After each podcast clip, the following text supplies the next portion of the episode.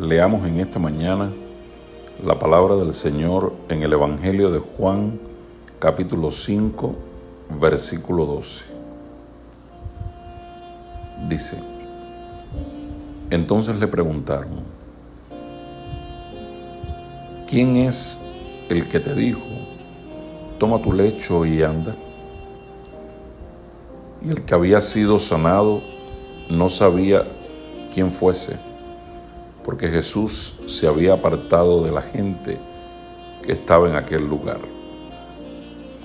Después le halló Jesús en el templo y le dijo, mira, has sido sanado, no peques más para que no te venga alguna cosa peor. El hombre se fue y dio aviso a los judíos que Jesús era el que le había sanado.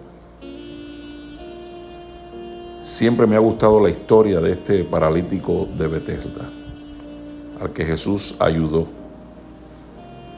La Biblia dice que por su condición vivía en una total marginación social hasta que tuvo su encuentro con Jesús.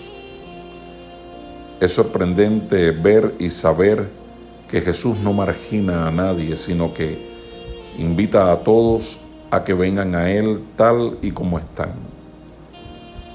Búsquelo en el Evangelio de Mateo, capítulo 11, versículo 28, y verá que dice, Venid a mí todos los que estáis trabajados y cargados, y yo os haré descansar. Estas son palabras de Jesús. Él está interesado en tu vida tal y como estuvo interesado en la vida de este hombre que estando en una condición de vulnerabilidad no era ayudado por nadie hasta que Jesús llega y teniendo compasión de él le sana inmediatamente. Si hay algo de lo cual estoy seguro en esta mañana es que Jesús desea ayudarte. Él desea que a partir de hoy puedas descansar en Él y de esta forma puedas mirar hacia el futuro con la fe de que vas a tener una vida plena y abundante en medio de lo que hoy estés viviendo.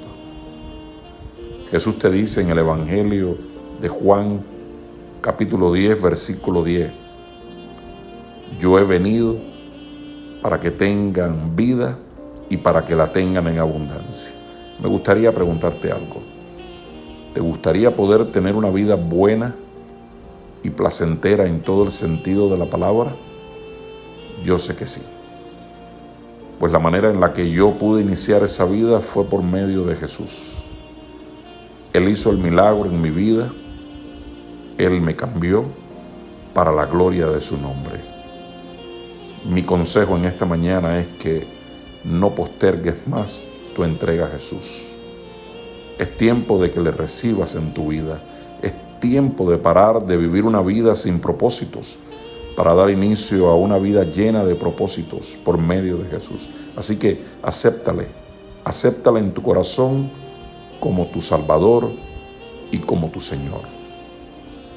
Si deseas hacerlo ahora, entonces repite esta pequeña oración conmigo. Señor Jesús, Hoy me arrepiento de todas mis faltas y mis pecados. Y deseo recibirte en mi vida y en mi corazón como mi Salvador personal. Es en tu nombre que oro al Padre. Amén. Si has hecho esta oración con tu corazón, entonces hoy te has convertido en un hijo de Dios.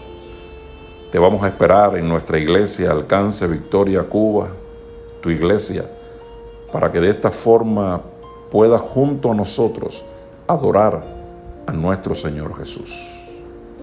Mi deseo es que Dios te bendiga mucho. Y recuerda, Jesús brinda una vida abundante y plena una vez que crees en Él. Soy el pastor Abel de tu iglesia Alcance Victoria, Cuba.